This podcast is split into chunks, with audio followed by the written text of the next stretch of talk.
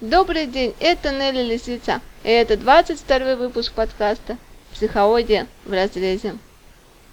И, как всегда, по традиции напоминаю вам, что мои подкасты не являются консультацией, а записаться на консультацию вы всегда можете через Skype F-психолог, либо найти меня в соцсетях, как Нелли Лисица. Спасибо всем за лайки, репосты и комменты, и, конечно же, ваши вопросы, к которым мы перейдем чуть позже. А сейчас у меня есть такая небольшая хорошая новость. Теперь подкаст «Психология в разрезе» можно слушать и через TuneIn, и он доступен практически на любых девайсах. Скачать TuneIn можно через App Store и Google Play. Ну а теперь пришло время ваших вопросов. И первый вопрос у нас от анонима. Привет, у меня такое дело. Есть лучший друг и лучшая подруга. Я их познакомил год назад. У них все было хорошо. Они ругались, но потом мирились. Две недели назад они решили расстаться. Расстались глупо из-за ерунды. Я, понятно, оказался между двух огней. С каждым общаюсь, то с подругой, то с другом. И вижу, что они любят друг друга. Рассказывают мне, как скучают. Боюсь, что кого-то из них потеряю. Не знаю, как себя вести. Решил устроить им тайную встречу, пригласить одного и другого в одно и то же место. Они там встретятся, и все станет лучше. Возможно, все решится. Вопрос мой в том, как лучше поступить, как себя вести в данной ситуации. Привет, аноним. А, правильным решением в данной ситуации это будет э, не вмешиваться. Например, когда вы встречаетесь с другом или с этой подругой, вам они начинают рассказывать своих чувств друг друга, жаловаться друг на друга. Вы не обязаны это слушать, просто можете им посоветовать встретиться и обсудить это между собой. Вы их друг и не обязаны принимать чью-то из них сторону. Просто дружите, не усложняйте все сами. К тому же вообще не стоит помогать людям и пытаться даже помочь, когда вас об этом прямо не просят. А я так поняла, что в данной ситуации никакой просьбы к вам не было. Так что просто общайтесь. Едем дальше, а дальше у нас Стас. Нелли, привет, это Стас. Мой вопрос. Почему человек становится старше? Я не имею в виду старость. Ну, например, лет 30-40, и мир начинает казаться не таким ярким и интересным, и все становится сложным. Интересный риторический вопрос, на который отвечать можно целый подкаст, а возможно даже не один подкаст, и вариантов ответов на него бесчисленное количество, но чаще всего так происходит, потому что человек сам все усложняет. Ну, на примере невротиков можно сказать это, когда человек терпит и копит обиду в себе, вместо того, чтобы говорить о том, что ему нравится, а то, что ему не нравится прямо. Это когда терпят нелюбимую работу, нелюбимую мужа или жену. А, так что тут нужно все как бы разбирать на каком-то конкретном случае.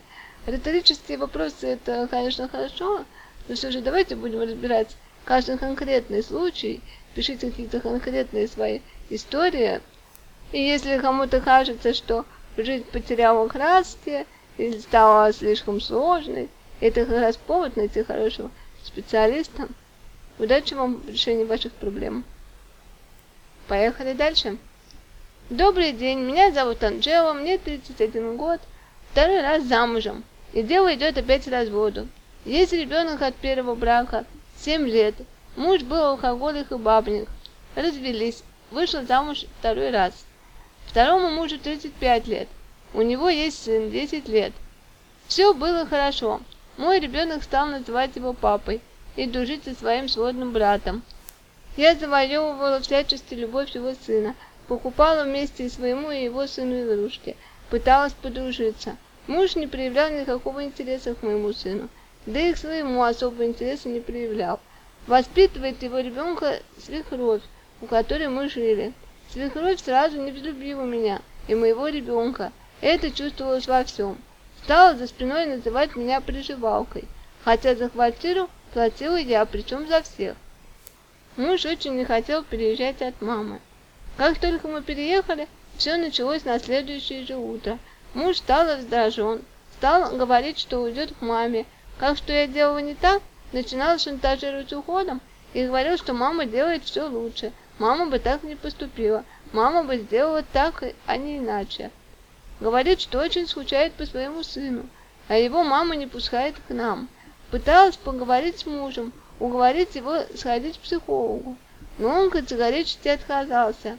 Когда мы только переехали, мой ребенок сказал, как хорошо, что мы переехали. Там было так плохо.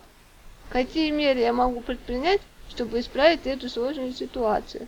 Если прочитаете этот вопрос, заранее спасибо. Заранее пожалуйста. Анжела, по поводу вашей ситуации могу сказать, ваш муж женат не на вас, а на своей маме. А, ваш муж просто привык так жить, его все устраивает. А, нормально ли это, что мужчина в 35 лет живет с мамой? Нет, я считаю это ненормальным. Но это его проблема и его выбор. А человек должен решать только свои проблемы. А у вас их тоже предостаточно. А, думаю, до замужества вы хорошо видели данную ситуацию. Ну, согласились с этим. И, конечно же, наилучшим вариантом данной проблемы это, естественно, будет разобраться в себе, потому что разобравшись в себе, вам будет легче принимать решения.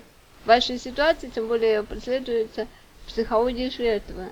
Об этом, например, говорят ваши слова, что вам плохо, ребенку вашему плохо, но вы за всех платите, да еще и готовы уговаривать его мужа остаться с вами на его условиях.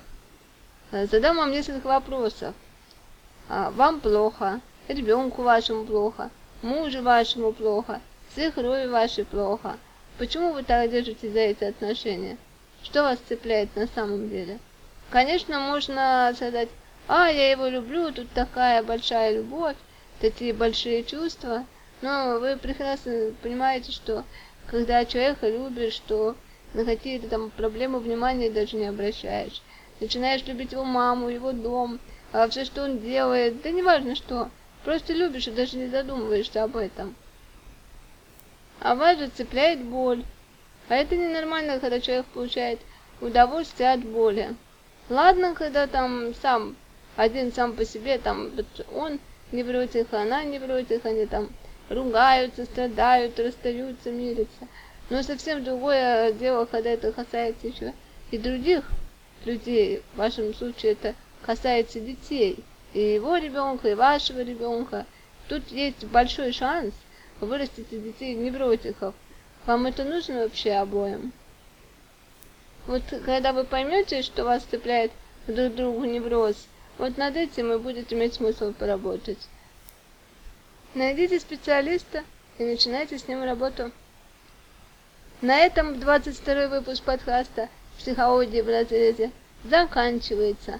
Всем пока-пока, надеюсь, что услышимся очень скоро. Весны всем!